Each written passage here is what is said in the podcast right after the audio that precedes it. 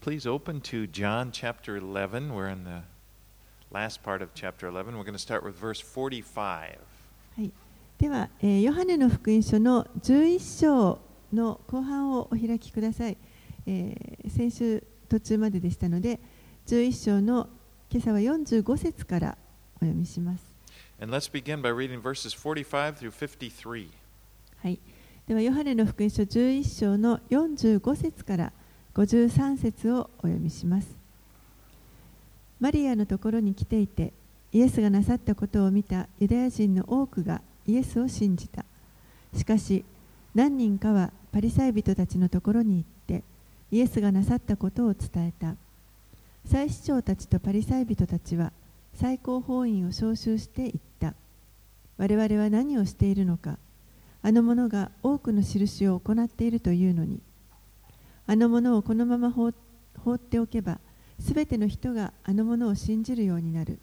そうなるとローマ人がやってきて我々の土地も国民も取り上げてしまうだろう。しかし彼らのうちの一人でその年の大祭司であったカヤパが彼らに言った。あなた方は何も分かっていない。一人の人が民に代わって死んで国民全体が滅びないで済む方が自分たちにとって得策だということを考えてもいない。このことは彼が自分から言ったのではなかった。彼はその年の大祭司であったのでイエスが国民のために死のうとしておられることまたただ国民のためだけでだけでなく散らされている神の子らを一つに集めるためにも死のうとしておられることを予言したのである。その日以来彼らはイエスを殺そうと企んだ Now, Jesus had performed an astounding miracle by raising Lazarus from the dead. イエスはラザロを死からよみがえらせるという驚くべき見業を行いました And many people had heard about it from people who were there, who saw it happen, and they put their faith in Christ. そして多くの人たちがそれを見た多くの人たちがまたいろんな人にそれを伝えて伝え聞いた人たちもイエスに信仰を置く I ようにな mean, ります big deal. もう本当に大きな出来事でした.みんながそれを聞いてそしてエルサレムにいた宗教の指導者たちもまたそれを聞きました Now, the Sanhedrin was made of 70 men, and it was presided over by the high priest. この最高法院とありますけれどもサンヘドリンと呼ばれますこれは、えー大祭司が議長を務める、まあ、70人の男性から構成されている議会です And it was the highest ruling body of Jewish of Jews responsible for ruling the Jews in the in the Roman province of Judea. So they're under Rome, but they have a certain autonomy, and that, and, and among as Jews, this is their highest ruling. でそのユダヤ地方のはあのローマに当時あのローマの統治下にありましたけれどもその中でもこの、えーサンヘドリンというのがユダヤ人社会のその中でそのローマの統治下にあるユダヤ人社会の中での一番最高の最高評議会として、まあ、そこでユダヤ人を治めていました。And so these guys, they, they were trying to walk a line between uh, um, not upsetting the, the, the Romans and, uh, you know, who, who ruled over them and not upsetting the people. ですからこの人々はあの、まあ、ローマ政府を怒らせないように彼らを支配しているローマ政府を怒らせないようにまた群衆を民を怒らせないようにというその両方のこの間で舵取りの必要がありました。And they worried that if people believed that Jesus was the, was the Messiah, the, gover- the Roman government would take note of it and move against it, you know, thinking that they had needed to put down a rebellion. で彼らが心配したのはこの人々がイエスをメシアとして信じるようになるとそれがローマの耳に入った時に、えー彼らがこの、まあ、ユダヤ人たちが反乱しようとしていると言って反乱を鎮圧しようとしてくるのではないかというふうに心配しました。And Caiaphas uh, speaks out in verse 50 Nor do you understand that it is better for that one man should die for the people, not that the whole nation should perish. でその年のあの大祭司であったカヤパという人がその時にこのように言います。一人の人が民に代わって死んで国民全体が滅びないで済む方が自分たちにとって得策だということを考えてもいない。Now, when he said this, he was probably thinking that he was just voicing his opinion about Jesus. で彼がこう言った時におそらくこの人はあのイエスに対する反する、まあ、自分の意見をただ声にしただけだと思います。It- you know, it's like it's better that we kill him than have the Romans kill us. 彼を殺す方がローマ政府によって私たちがみんな殺されてしまうよりもいいんじゃないかという意見です。And John points out that what, he was actually this was actually a word of prophecy. けれどもこの福音書を書いたヨハネはこれが彼のあの言葉が予言であるということを語って God いま was す。 speaking through him. He, he was, as high priest, he was a representative of God. And even though he was not the best guy, God was speaking through him. And he wasn't even aware of it. 神がこの大祭司を通して語られた。彼は大祭司でしたから、まあ、その人がいい人か悪い人か関係なくですね神はこの大祭司を用いてあの語られます。で本人が気づいていようといまいとそれは関係ありません。Now, on one level, Jesus' death was very unjust. である意味でこのイエスの死というのはあの非常に不公平なものです You know, they're going to put him to death because they're, they're basically they're jealous of him. 彼らがイエスをあの死死刑にあのするのはイエスのことを妬んでいたからです。But even though that was true, on one level, God is working on an, a behind the scenes to accomplish His will. でもたとえそれがあの事実であったとしても一方では神がこのご自分の御心を達成させるためになさ成し遂げるためにその背後に神が働いておられました。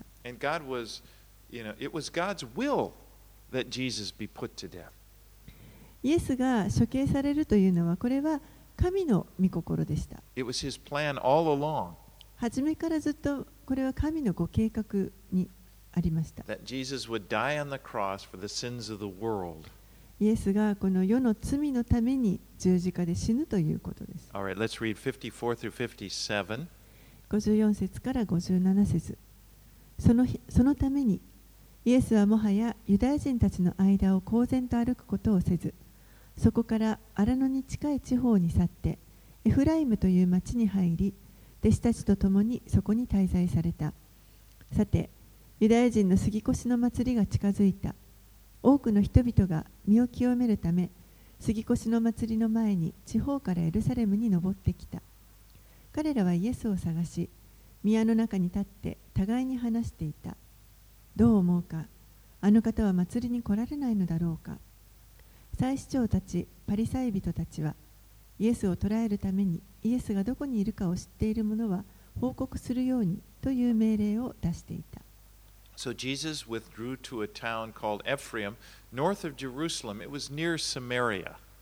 イエスはここであのエルサレムよりちょっと北にあるあのサマリア地方に近いエフライムというところエフライムと呼ばれる町までこう退きます And this would be Jesus' last Passover.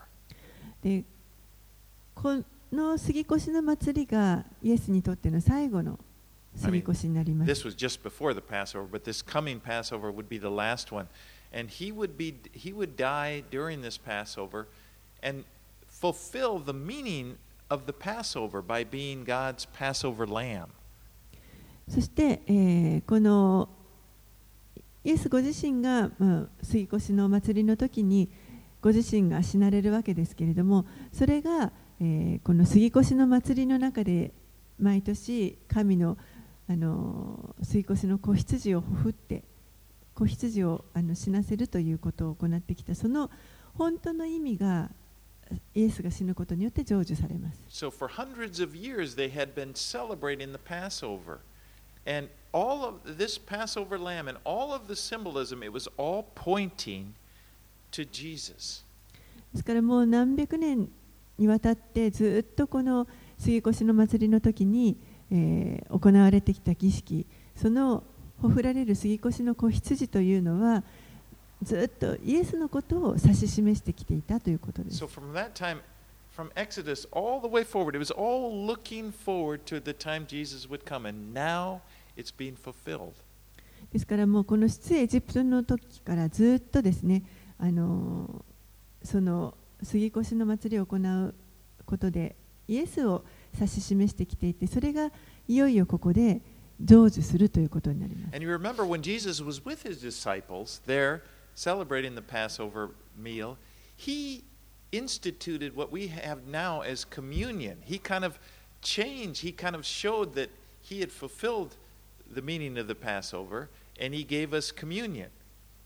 そしてこう弟子たちと、まあ、最後のあのこの食事をするわけですけれども、えーこの時に今度はイエスはあの今までずっと杉越の祭りの,その儀式を行っていましたがここからは今度は生産式という私たちが今受けているこの生産式をあのその今までの杉越の子羊の代わりに制定されしてくれた。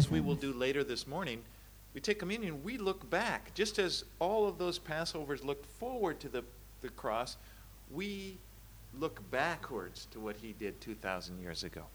そして今日礼拝のあこの後ですねあの生産式を行いますけれどもずっとこの出エジプトから十字架に向けてずっと指し示されてきたものが今度は私たちは今あの後ろを振り返って十字架のところを見ながらこれを生産式を行うということです。the, the cross, Jesus, that is the center.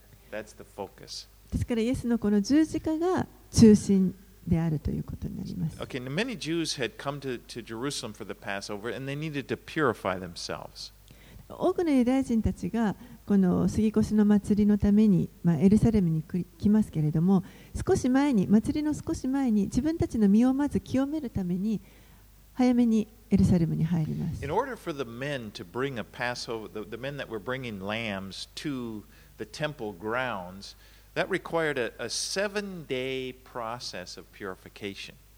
That 男性がこの杉越の子羊を、生贄をこの祭祀の庭のところに持っていくためにはまず 7, 日間の清めの儀式を行わなければいけませんでした。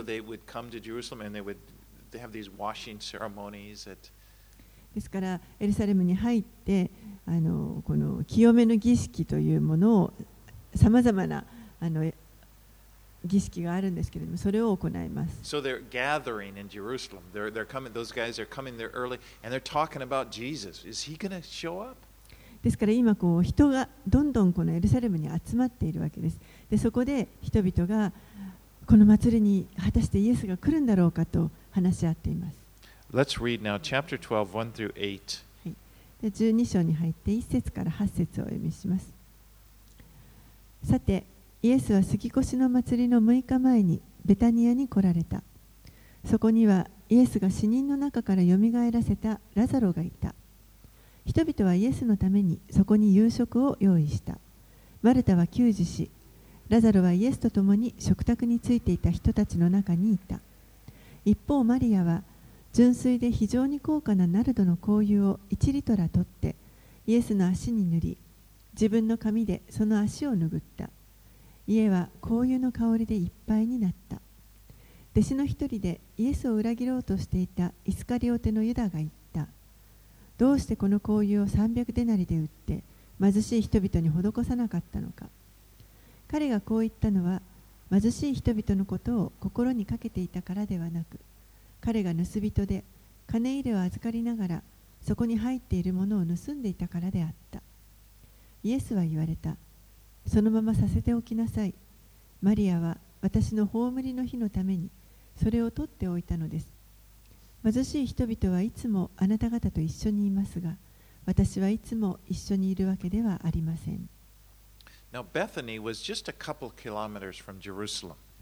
ペタニアというところはエルサレムから数キロ離れたところです。そこにはマリア、マルタ、そしてラザロが住んでいる町でした。イエスが十字架刑につけられる約1週間ほど前のことです。And, and そしてイエスのためにあの用意されたその夕食の食卓に、まあ、イエスがついていました。で、ラザロもその食卓についていました I。mean, that must have been something to see. もうこれはちょっとあの目にしたい特別な光景だと思います。just it, it had been a short while before this that Jesus had raised Lazarus from the dead.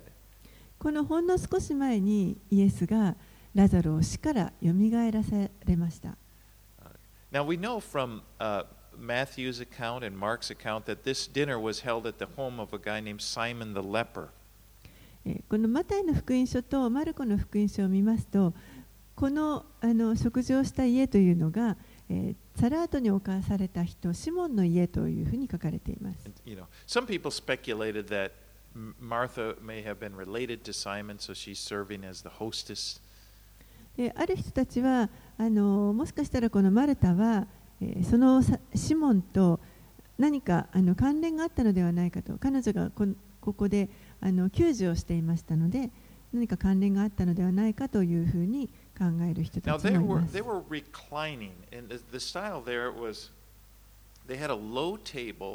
probably not that much different than the old traditional Japanese table, maybe even a lower, but they're kind of laying on their side by the table, and they, they can reach up and eat and so forth.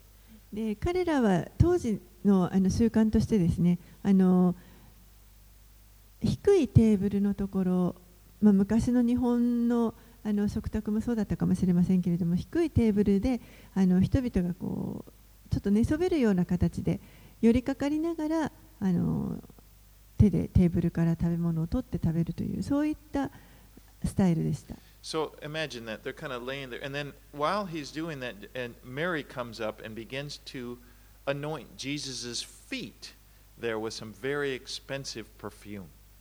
ですからそうやってあの人々が、まあ、あの寄りかかっているというか持たれているような状態のところですけれどもそこにマリアがやってきてそしてイエスの足元に非常に高価な香油をあの塗り始めました。And, and uh, he says that John tells us the value of the perfume was 300 denarii.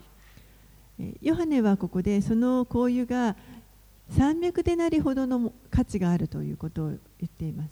Now, a denari- denarius was a coin, 1 denarius was worth about one day's wage. 1デナリというのは、これデナリというのはあのコインなんですけれども、1デナリがだいたい1日分の,あの給与、賃金というふうに言われています。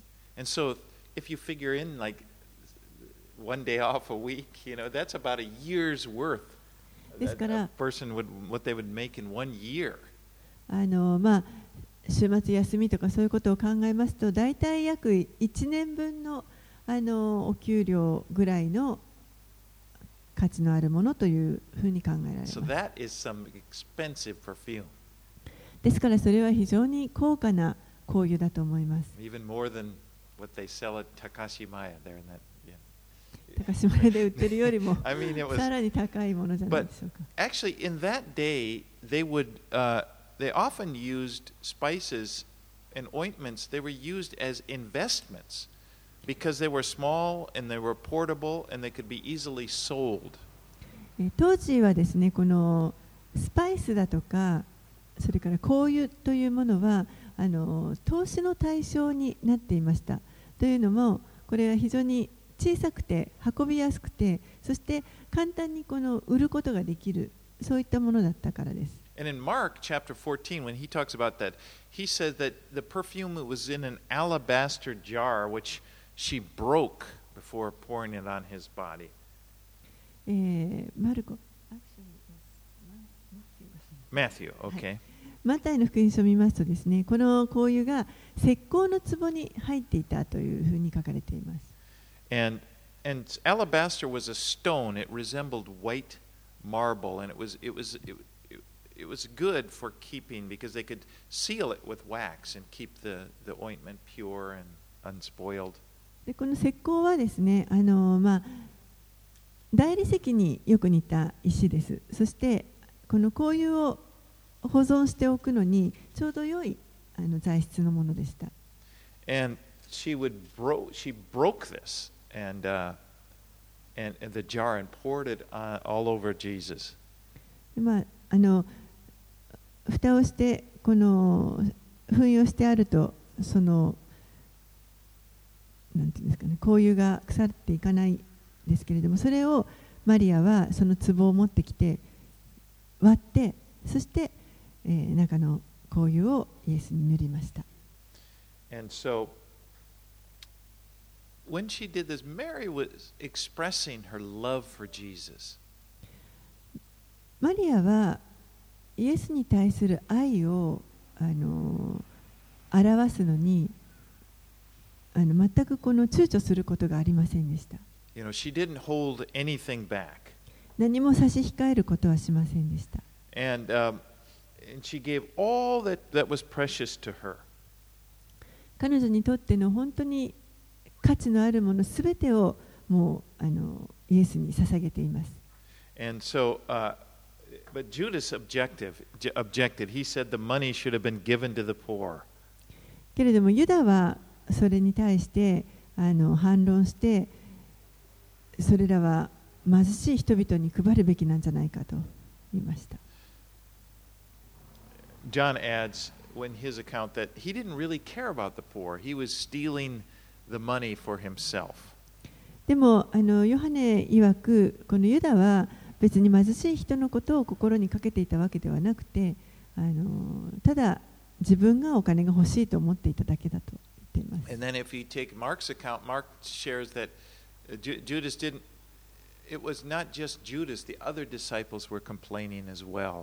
そしてマルコの福音書を見ますと、えー、この文句を言ったのはユダだけではなくてその後に他の弟子たちも。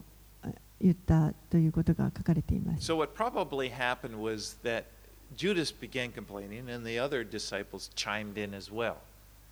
ですからおそらくですねまずユダが最初にあの文句を言ってそして、えーその後他の弟子たちもそれに同意したのではないかと考えら You れ know, ます。why, why the waste of this perfume? 何のためにこんなに香油を無駄にしたのか It, it,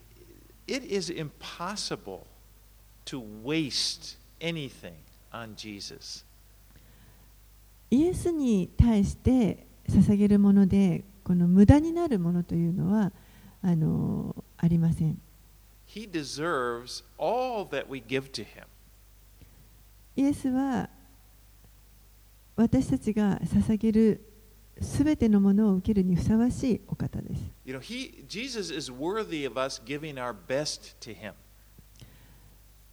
私たちが持てるこの最善のものを捧げるにふさわしいお方です。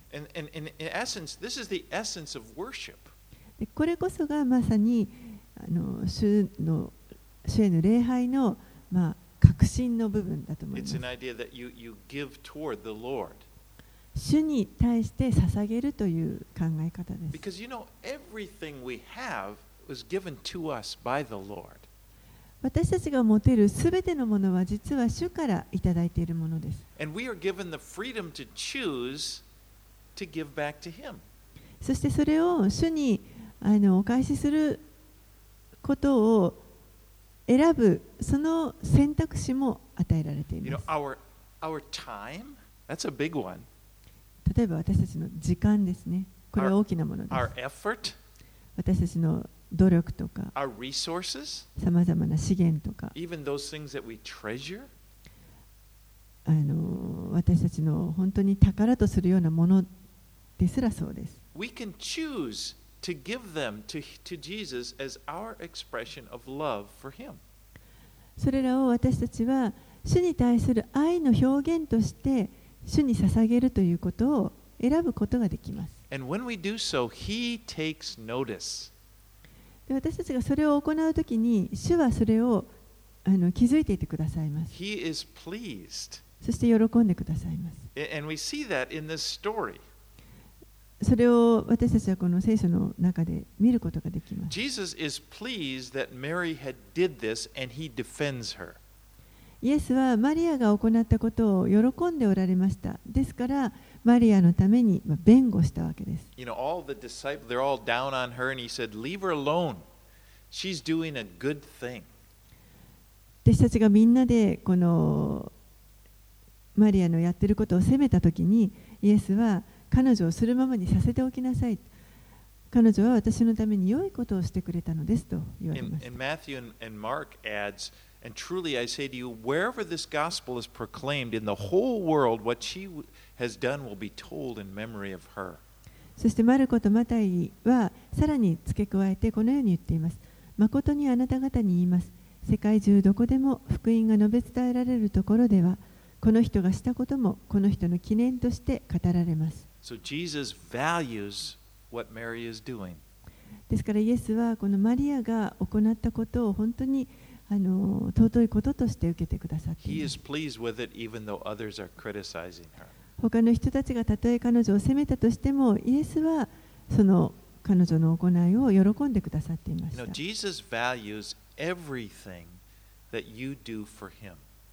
イエスは私たちがイエスに対して行うこと、どんなことでもあのそれを価値あることとして受け取ってください.たとえ誰一人そのようにあの思ってくれないとしてもです。He is pleased with when you do things for him. 主は私たちが主のために何かすることを本当に喜んでください。It brings joy to his heart. 彼の心に喜びをもたらすものです。And you know, it's such a sad thing, I think, to think that people miss this opportunity, and often because they're so concerned about what people think of what they are doing for Jesus. 残念なのは多くの人たちがですねあの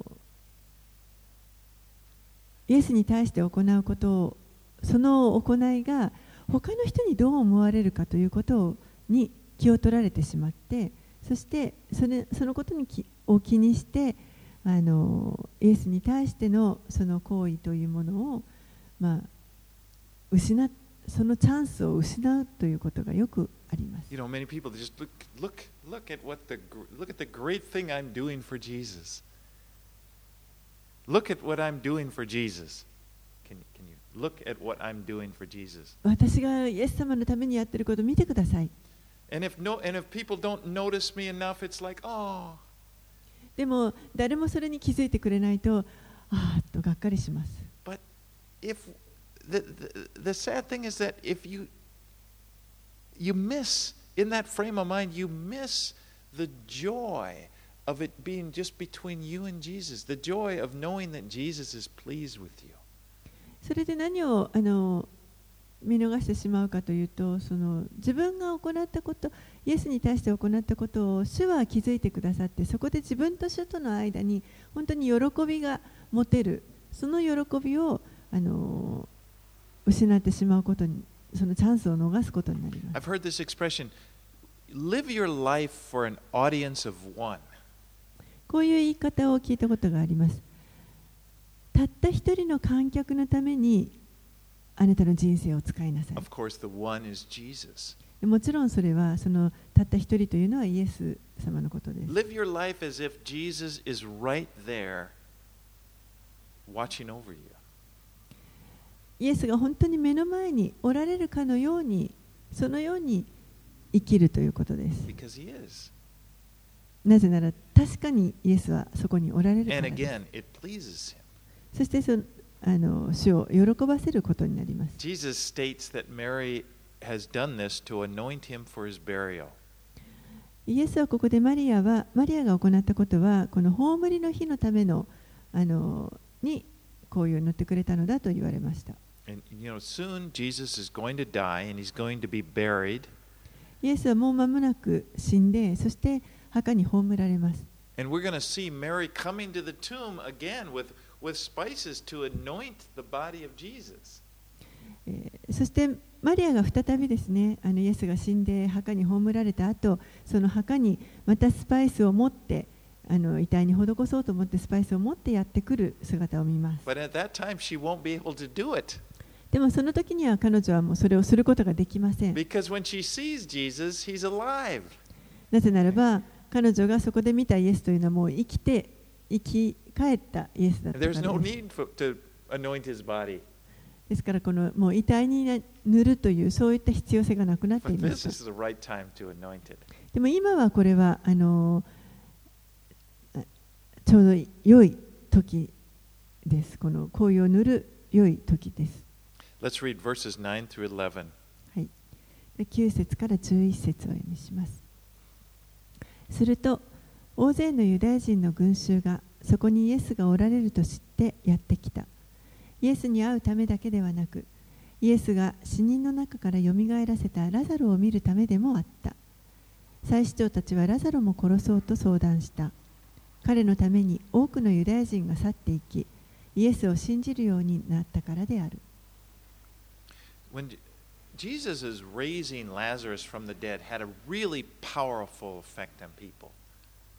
イエスがラザロを死からよみがえらせたということ。これは、えー、多くの人たちに非常にあの力強い影響を与えます。As もちろん想像できると思います。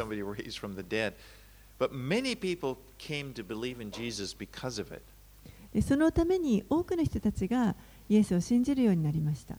And it's interesting to me that in the scripture, in the New Testament, there are no recorded words of Lazarus. えー面白いなと思ったのが、えーこの聖書の中で実はラザロの言葉というのは何も出てこないんです。 We have the words of Mary recorded, we have the words of Martha recorded, but nothing about nothing from Lazarus. マリアが語った言葉もマルタが語った言葉もあの記録されていますけれどもラザロが何か語った言葉というのは何も記録されていません And yet his life was powerful was a powerful witness to Jesus simply because he was raised from the dead. けれども彼のこの人生というのはイエスを証しする非常にあの力強い証人として用いられましたただ彼がもう本当に死から蘇ったからという理由だけです。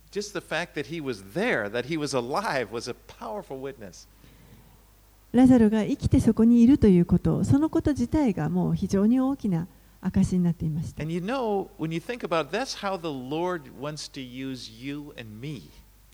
考えてみあの考えるときに、この皆さんや私にもう主は同じようなことをあのされたいと願っておられます。The greatest witness that you can have for Jesus is the fact that you've been born again. Your life is changed.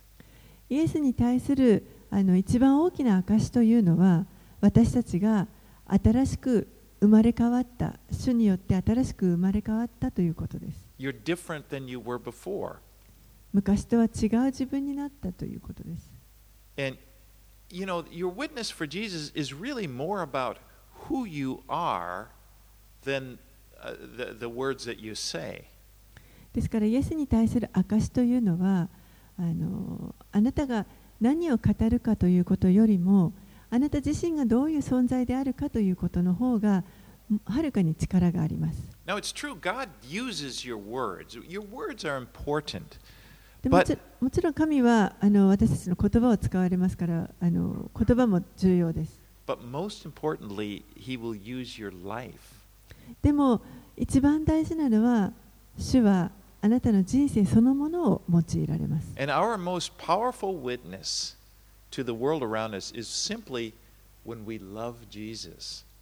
そして私たちのこの周りにいる人たちに対するイエスの証というのはあの一番の証はただただ私たちが主をイエスを愛するということです。You know, we, when we spend time with Him, when we, we, we, we, we're loving Jesus, and people notice that. 主と時間を共に過ごす、主を愛する、そのことを人々があのそのことに気づいてくれます。They may not understand all the gospel or, all the thing, but they just know well, they, yeah, they, Jesus is very important to that person. 福音すべてがそれで理解できるかといったらそうじゃないかもしれませんけれどもでもあこの人にとってはイエスという人人があの一番大事なんだなということが分かります。And, and, and again, using this story, they smell the perfume. でまたこのあのマリアの話を見ますと、えー周りにいた人々もこの香油ののあの匂いを嗅ぐことができました。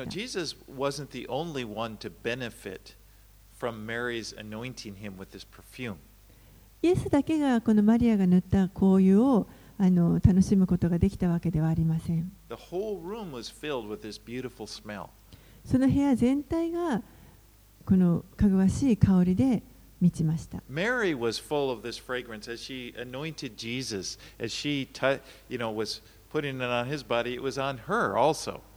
マリア自身もまたこのイエスにああの足にこう塗ってるそのマリア自身も香りでいっぱいになります。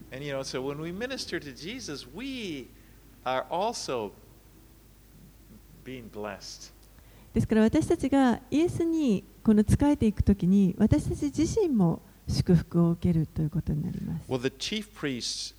not only wanted to put Jesus to death, it said they wanted to put Lazarus to death because of the effect that his witness was having and making, bringing people to believe in Jesus. 祭司長たちはイエスのことを殺そうとするだけではなくてラザロをも殺そうとしていましたなぜならばこのラザロの証によって多くの人たちがイエスに信仰を置くようになってしまったからです Let's read verses 12 through 19. 12節から19節をお読みします。その翌日祭りに来ていた大勢の群衆はイエスがエルサレムに来られると聞いて夏目ヤシの枝を持って迎えに出て行きこう叫んだ。ホサナ祝福あれ。主の皆によって来られる方にイスラエルの王に。イエスはロバの子を見つけてそれに乗られた。次のように書かれている通りである。恐れるな娘シオン。見よあなたの王が来られる。ロバの子に乗って。これらのことは初め弟子たちには分からなかった。しかしイエスが栄光を受けられた後これがイエスについて書かれていたことでそれを人々がイエスに行ったのだと彼らは思い起こした。さてイエスがラザロを墓から呼び出して死人の中からよみがえらせた時にイエスと一緒にいた群衆はそのことを証しし続けていた。群衆がイエスを出迎えたのはイエスがこの印を行われたことを聞いたからであった。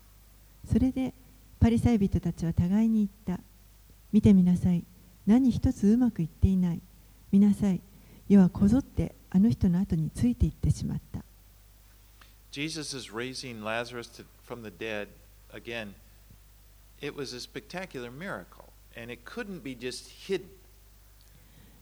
イエスがラザロを死からよみがえらせたということこれは本当にあの驚くべき特筆すべき奇跡であって隠しておくことができないことでした。Even though the religious leaders tried, they couldn't. And people, people that saw it, the word kind of spread, and then the group gathered in Jerusalem, and they're welcoming Jesus into the city. もう祭司長たちが止めることもできずにですね人々はもうどんどんその話を聞いてそしてイエスを信じてイエスがエルサレムに入ってくるときに喜んでそれを迎え入れました。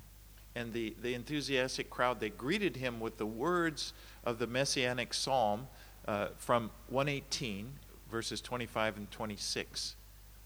そしてこの熱心な群衆たちがですねイエスを迎えるときにメシアあの的な詩篇と呼ばれる詩篇の118詩篇25節26節のところの言葉を用いて叫んで迎えます。They said, they out, Hosanna, which means save now. ホサナとあの叫びますけれどもこれは今救ってくださいという意味です。Now, this was the moment that Jesus is being presented publicly as the Messiah to Israel.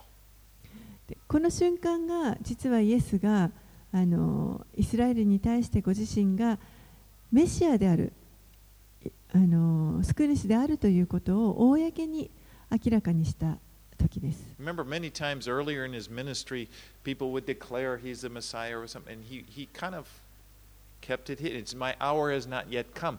Now is the time. あのその以前にはですね人々が彼をメシアだという時にもあのちょっとこう人々を抑えてですねまだ私の時は来ていないとおっしゃっていましたけれども.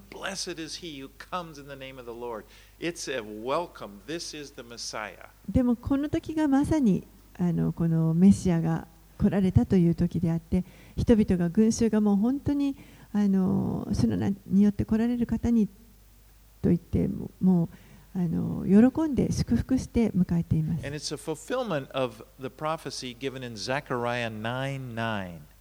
そして、えーゼカリア書の9章9節のところが引用されています。It says, Rejoice greatly, O daughter of Zion. Shout aloud, O daughter of Jerusalem. Behold, your king is coming to you. Righteous and having salvation is he, humble and mounted on a donkey, on a colt, the foal of a donkey.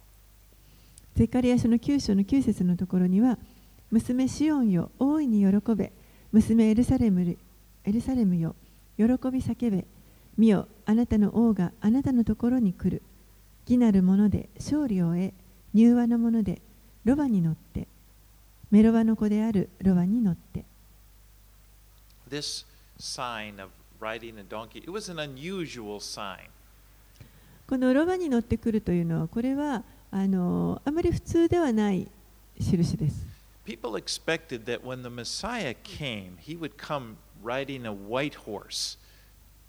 人々がこのメシアが来るときに期待しているのは白い馬に乗って非常にあの大きくて力強いこの勝利の,あの王として来るというのを期待していました。He's riding on this small donkey. でもここではそうではなくて彼は本当にへりくだって小さなロバに乗って来られました Now it was true, as Zechariah said, he comes to save them. He was coming to save them, but not in the way they, they expected him to. であの確かに彼は人々を救うために来るとゼカリアも予言していますけれどもでもそれそれはその救うというのは人々が想像していたような方法ではありませんでした he was coming to save them from their sins by becoming a sacrifice for them. 人々のその罪を罪から彼らを救うためにご自身が生贄となるということを通して救いをもたらそうとしてください Psalm ます。118 is a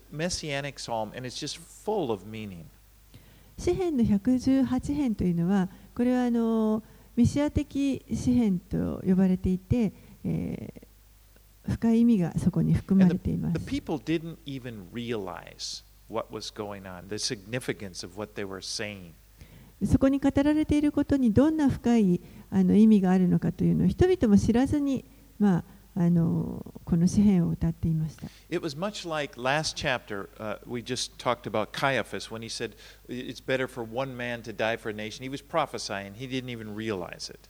えーこの前の章のところでカヤパ大祭司カヤパが語った言葉が本人も気づいていないけれども予言の言葉であったのと同じような感じです。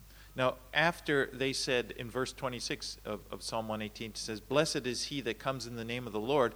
And then the next verse, verse 27, えー26節の詩編118編の26節のところには祝福あれ主の皆によって来られる方にとあって次に27節にこうありま and す then 27 says, The Lord is God, and he has made his light to shine upon us. Then it says, Bind the festal sacrifice with cords up to the horns of the altar. そして118編の27節主こそ神主は私たちに光を与えられた枝を持って祭りの行列を組め祭壇の角のところまで And Jesus fulfilled this because in that he was coming, he was the sacrifice. The altar would be the cross. ですからこのイエスが来られた時にイエスご自身があの光となられてそしてこの祭壇の角というところがまあ十字架になります。Right, let's read verses 20 through 26. では、えーヨハネの福音書12章に戻って20節から26節さて祭りで礼拝のために登ってきた人々の中にギリシャ人が何人かいた。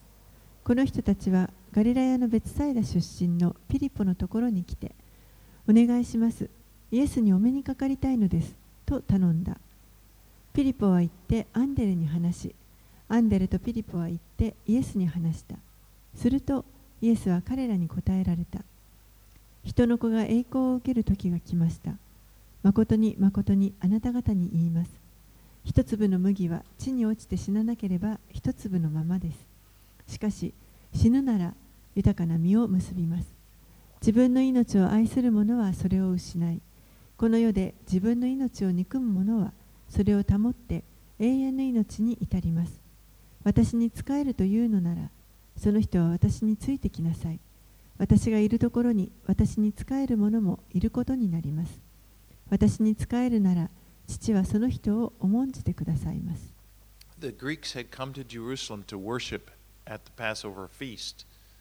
ギリシャ人たちもまたこの祭りを祝うためにあの礼拝主を礼拝するためにエルサレムに集まってきました Now, the Gentiles were allowed to worship at the temple, but they could come no further, uh, no closer than what was the court of the Gentiles, which was the peripheral area around the temple grounds. ユダヤ人たちもまたあの礼拝をすることは許されていましたけれどもでも彼らはこの神殿の違法人のに庭と呼ばれるところまでしか入ることが許されました許されませんでした。一番外側のあの外周のところにあたります。And Philip, uh, so some of these Greeks gathered there wanted to see Jesus. だからあるあのギリシャ人たちはあのイエスにお会いしたいと言ってきました。So they, they tell Philip, Philip goes to Jesus, and then Jesus says, The hour has come for the Son of Man to be glorified. でピリポがあのそれを伝えてイエスのところに伝えるわけですけれども、えーするとイエスが人の子が栄光を受ける時が来ましたと言われます。 Now, previously, remember, Jesus said, He said, My hour has not yet come. えー以前はイエスはよく私の時はまだ来ていないとおっしゃっていました。But now He's saying, My hour has come. でもこの時はその時が来ましたとおっしゃいます。Verse 24 Truly, truly, I say to you, unless a grain of wheat falls into the earth and dies, it remains alone. But if it dies, it bears much fruit. 24節には誠に誠にあなた方に言います。一粒の麦は地に落ちて死ななければ一粒のままです。しかし死ぬなら豊かな実を結びます。So, just like a, a, wheat, a kernel of wheat, if, if, it, if it goes into the ground, it's going to produce a lot more seeds. It'll, it'll produce you know, more seeds. ですから一粒の麦がこう地に地の中にあの落ちて埋まるとそそこからさらにもっとたくさんの芽が出てあのあ芽が出てもっとたくさんの麦がなります。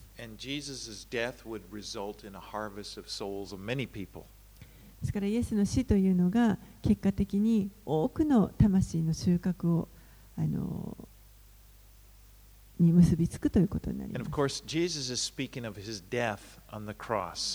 でここでイエスが言われているのはもちろんご自身が十字架でつくそのご自身の死のことを言われてい And ま he's す。not only talking about himself, he's, he's showing he's providing a pattern for all those who would follow him. そして、えーご自身のことだけではなくて主に従ってこようとする者たちにと対してもその、まあ、ひな形といいますか模範を見せようとしておられる。Verse 25 Whoever loves his life loses it, and whoever hates his life in this world will keep it for eternal life. 25節には自分の命を愛する者はそれを失いこの世で自分の命を憎む者はそれを保って永遠の命に至ります In Matthew 19 24, Jesus told his disciples, If anyone would come after me, let him deny himself, take up his cross, and follow me. マタイの福音書16章の24節ではそれからイエスは弟子たちに言われた誰でも私についてきたいと思うなら自分を捨て自分の十字架を追って私に従ってきなさい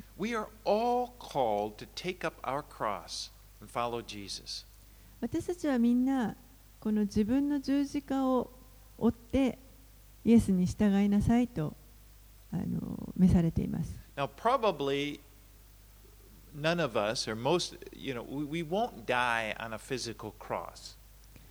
おそらく私たちのほとんどは、あの、mm. 実際に十字架刑につけられて死ぬということはないと思います。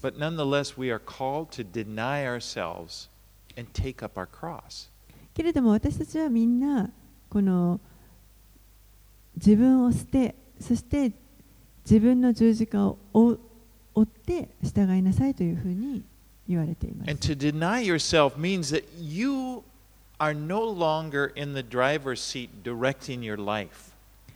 この自分を捨てるというのはどういうことかと言いますと自分の人生を運転するその運転席から退くということです。That you've given that place to God. その席を神に明け渡す。And so your life is no longer centered on yourself. で It's centered on God. そうなると自分の人生というのは中心が自分ではなく神になります。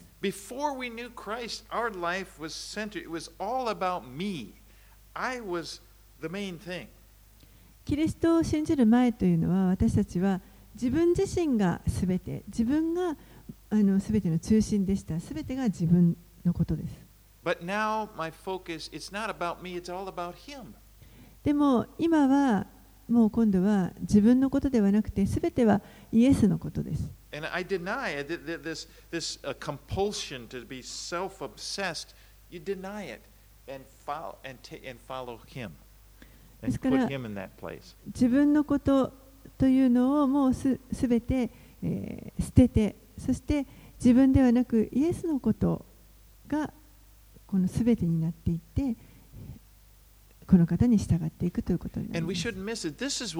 shouldn't miss it. This is what one of the purposes of Jesus coming, he was He modeled for us the way for us to follow. イエスがこの地上に来てくださったあのことの一つには、えー私たちがどうやってイエスに従っていったらよいかその模範を示すということがありました。 He said in, in back in, in chapter 6, verse 38, he says, For I have come down from heaven not to do my own will, but to do the will of him who sent me. ヨハネの福音書6章の38節でイエスはこのように言われました。私が天から下ってきたのは自分の思いを行うためではなく私を使わされた方の御心を行うためです。And he tells us, Do the same. そして私たちにも同じことをするようにと言われます。Leading. 主が導いてくださって私たちはその主に従っていきます。You know, denying yourself. Ironically, this does not lead to a bad life, it leads to a good life. でもですね、この自分を捨てるということ、これは、まあ、あの皮肉にもですね、決して悪い人生にそれが導かれることではありません。It leads to the best life that you can possibly have. むしろあの最も最善の人生に導かれることになります。神が支配してくださるその人生です。You know, the biggest problems that you and I experience in this life come from the fact that we are in control. 皆さんや私がこの人生の中で経験するさまざまなあの非常に大きな問題というのはそれはあの自分が人生を支配しているからこそ出てくる問題 You で know, す when it's all about me, when I'm the center, it's miserable. すべてが自分自分が中心になっているともう本当に惨めになります It just leads to a life of strife, bitterness. もうそれはただ単に私たちの人生を本当に衝突だとかあの苦みとかそういったものに 導くだけ It, です。 and and it's, it leads to what the, the, the scripture calls living after the flesh. そして聖書はそれをこの肉に従って生きるというふうに言います。 And I just wanted to, uh, to, to, to finish by looking, Galatians 5 gives us a clear contrast between this living, a life of living after the flesh and a life uh, where God is in control. ガラテビガラテヤ人への手紙の5章にはその肉に従って歩むこととそれから御霊に従って歩むことのその大きなあの対比がはっきりと書かれています。And let's read that Galatians 5 19 through 24. ガラテヤ人への手紙の5章をちょっとお開きください。えー19節から24節をお読みします。はい、ガラテヤ人の手紙5章の19節から24節肉の技は明らかです。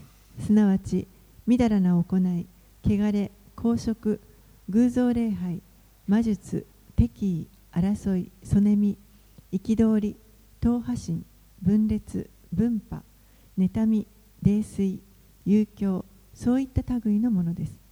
以前にも言ったように、今もあなた方にあるあなた方にあらかじめ言っておきます。このようなことをしている者者たちは神の国を相続できません。しかし、御霊の実は愛、喜び、平安、寛容、親切、善意、誠実、柔和、自制です。このようなものに反対する立法はありません。キリストイエスにつく者は自分の肉を情欲や欲望とともに十字架につけたのです。I mean, just look at the contrast there. この対比をちょっと見てみてくださ I い mean,。the first part is what that's what life in the flesh is like. That's what living for yourself is like. 前半の部分はあの自分の肉に従って歩む時のあの身です。もう自分が中心の時 And, です。 and it, it's it's kind of you know, i i if, and then you look at what living life for God, but walking by the Spirit is like love, joy, peace, faith. でもそれがイエスに従ってあの歩んでいく時の好みというのが愛、喜び、平安ともうこれは本当に比較にならないと思います。そしてこの実を結ぶというところまでに到達するためには十字架が必要です。Again, verse 24 And those who belong to Jesus Christ have crucified the flesh with its passions and desires. 24節キリストイエスにつく者は自分の肉を情欲や欲望とともに十字架につけたのです。In, in other words, they have denied themselves and taken up their cross and followed Christ. つまり言い換えるとこの人たちは自分を捨ててそしてキリストに従うということを行ったということです。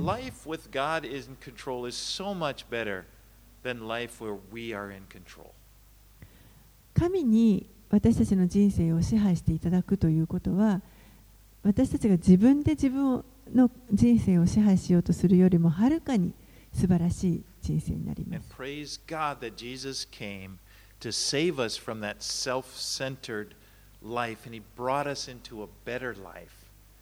そして本当に神を褒めたたえます。イエスがこの世に来てくださって自分中心であったその生き方から私たちを救い出してくださってさらにより良い人生へと導いてくださったこと.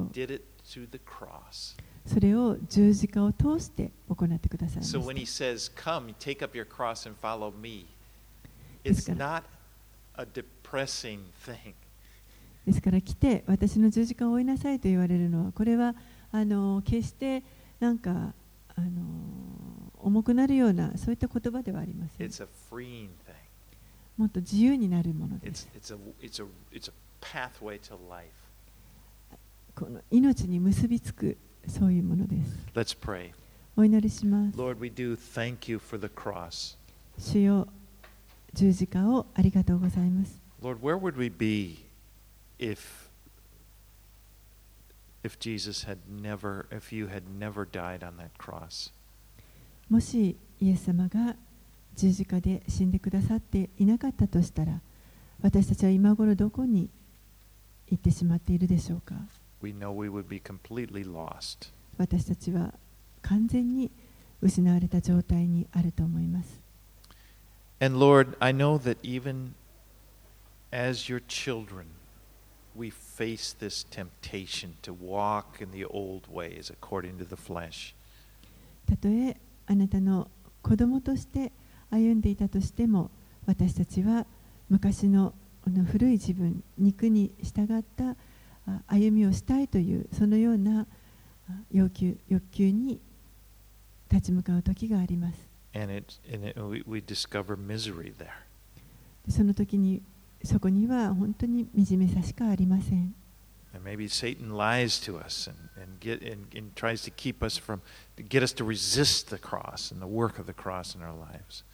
サタンが偽りを仕掛け私たちが十字架に近づくことができないようにしてきます。But today, Lord, right our faith in you and what you've done in the cross for us. けれどもこの朝私たちはもう一度あなたが十字架の上で私たちのためになしてくださったことそのことをもう一度確かなこととして確信を持ちます And we want to declare that we, we follow you, Lord. そして主よあなたに従いますと今宣言します。